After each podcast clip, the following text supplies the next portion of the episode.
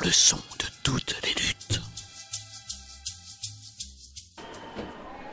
Je suis Lisa, j'habite à Briançon. Je suis militante là-bas, donc dans plusieurs associations et collectifs.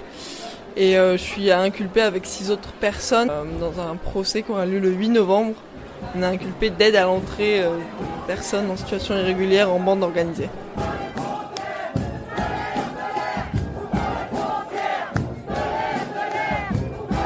Il y a quand même une jolie mobilisation, donc euh, par rapport au procès, oui, ça, donne de l'optimisme parce que de toute façon, peu importe euh, la condamnation ou la relaxe, ça aura permis ça.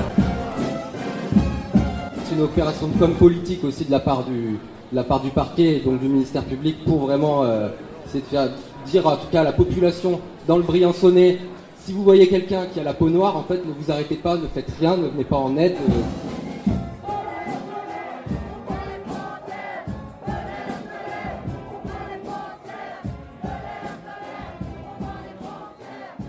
31 avril euh, 2018, il y a les identitaires, euh, donc une centaine de guignols qui sont venus euh, prendre possession soi-disant du col de, l'échelle.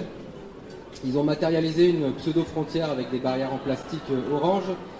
Ils ont fait leur show politique.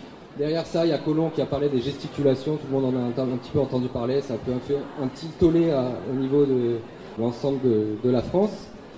Suite à cette euh, guignolerie de- des identitaires, en fait, pas mal de gens sont, révoltés euh, dans le Briançonnais et puis côté italien en disant que les montagnes, on ne pouvait pas les laisser aux fascistes et que du coup il était hors de question que nous puissions laisser un seul moment les identitaires prendre possession du col. Du coup on a décidé de faire une manifestation de manière euh, spontanée. Il y avait des Italiens, des Français et on a décidé de faire une marche euh, de, de l'Italie vers la France, vers Briançon. Suite à ça, en fait, il y a une réaction de l'État français.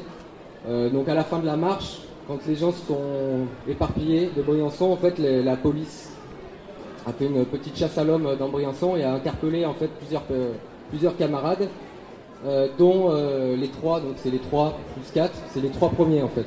Donc ont été interpellés deux Suisses et une, copine italienne. Ils ont été euh, placés en garde à vue pour aide à l'entrée euh, de personnes en situation irrégulière euh, en bande organisée. Suite à ça, euh, ils ont été déférés au Beaumet, donc à la prison de Marseille. Et euh, il y a eu le premier procès le 31 mai à Gap.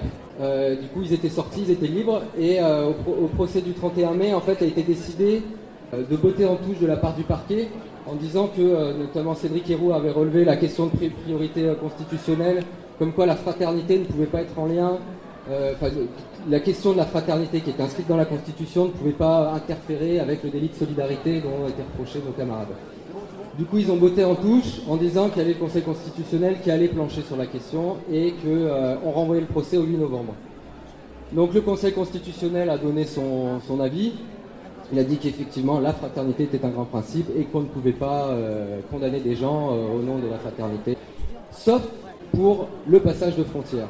Et du coup, le procureur, suite, directement suite à la décision du, Conseil constitutionnel, a décidé d'arrêter euh, quatre personnes, c'est nous quatre en fait, qui sont euh, très actives dans le Briançonnais, sur des lieux chez Marcel, voilà le, squat qui a ouvert l'année dernière, chez Jésus, le squat qui a fermé, donc euh, qui était l'église, qui a fermé il y a trois semaines, qui était expulsé, Euh, et puis dans les maraudes aussi, de venir en aide dans la neige l'hiver, de monter au col. Donc ils ont décidé de taper voilà, des, des- des gens qui étaient actifs sur le Briançonnais pour pouvoir matérialiser la, question de la bande organisée.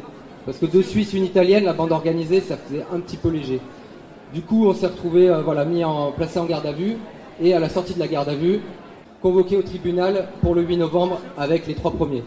D'où le fait des 3 plus 4 pour bien signifier qu'en fait il y a une première vague puis une deuxième. Aujourd'hui, il y a deux autres personnes qui sont convoquées au tribunal pour d'autres histoires de maraude, pour être venus euh, en aide dans la neige à des gens, en donnant des couvertures, en donnant des choses à manger et à boire. Et ils sont convoqués le 10 janvier au tribunal.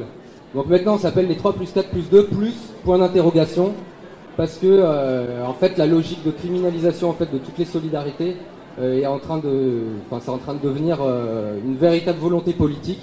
Du coup voilà ce qu'on risque d'après le code pénal, c'est 10 ans de prison et 750 000 euros d'amende parce que d'avoir dit qu'on était en bande organisée, ça multiplie par deux les peines encourues. En fait, euh, la frontière, euh, c'est vraiment maintenant une zone de non-droit. C'est-à-dire que bien que les lois en France soient déjà euh, relativement racistes, on peut le dire, les policiers n'appliquent même pas leurs propres lois. C'est-à-dire que les, les, gens qui se présentent à la police aux frontières se voient refuser le droit de demander l'asile. Les mineurs qui se déclarent mineurs se voient balayés du chemin comme si, euh, ce sont des enfants, ils ne reconnaissent même pas leur minorité. Les personnes blessées ne sont pas secourues, n'ont pas accès aux soins. Il n'y a pas de traducteur, il n'y a pas de notification de droit. Et après, après ça, il y a ce qu'on appelle, ce qu'on ne peut plus appeler des bavures, c'est-à-dire la systématisation euh, des violences sur les personnes en migration, qui sont un crime, un crime contre l'humanité, contre des personnes auxquelles on refuse une humanité, auxquelles on refuse le droit de, circuler. Voilà, donc autant dire que, après ce qui vient d'être dit, quelle que soit l'issue de ce procès, en fait, notre intention, c'est bien de ne rien lâcher et de continuer à être là. Il y a de question que nos montagnes servent de, cimetière. Et donc, euh, voilà, on va, on va continuer à se battre euh, comme on le fait déjà depuis deux ans, quoi qu'il en soit.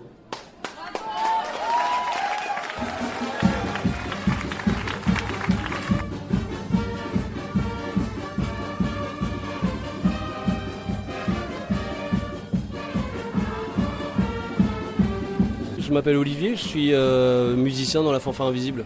Je suis là ce soir parce que euh, la fanfare invisible a euh, souhaité soutenir les, les de Briançon.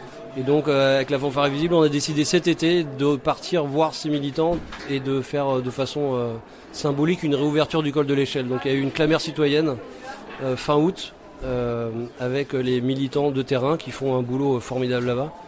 Euh, pour euh, réouvrir. Et on a découvert euh, ces gens-là qui sont qui sont les héros de, les héros d'aujourd'hui. C'est les, les, gens qui font que demain on aura moins honte quand nos enfants nous diront comment vous avez laissé faire des gouvernements qui expliquent que c'est normal de laisser mourir des gens en montagne ou de laisser mourir des gens en Méditerranée. Nous, à notre petite échelle, on a décidé de faire cette soirée de soutien. Déjà pour témoigner à ces gens-là de notre admiration et notre soutien, et surtout pour pouvoir leur donner de l'argent grâce à la soirée ce soir pour, pour pouvoir se défendre parce que se défendre ça coûte cher et donc ils ont besoin d'argent pour leurs frais d'avocat. Le vent est mauvais en ce moment, hein. on sent, euh, voilà, en ce moment, euh, on est, il y a beaucoup de défaites sur les, dans les luttes. Après, on a quand même l'impression que cette, lutte, elle est très importante parce que, euh, parce que finalement, on approche le fond. On est quand même persuadé nous que le problème actuel dans le monde, et en particulier dans, dans le monde occidental, c'est la répartition des richesses. Et, la violence qui, s'applique aujourd'hui et sur les militants et sur les migrants, c'est parce que euh, les plus riches qui gagnent 20, 30 000 balles par mois, qui expliquent à, ceux qui en gagnent 1000 que c'est ceux qui ont rien qui sont la cause de leur malheur, ça commence à se voir franchement.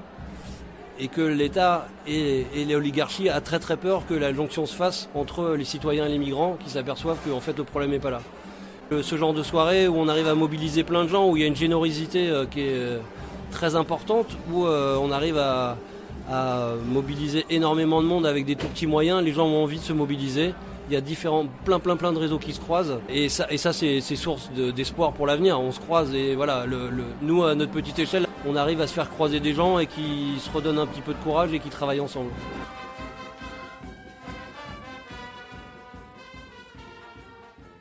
Radio Parleur, le son de toutes les luttes. Écoutez-nous sur radioparleur.net.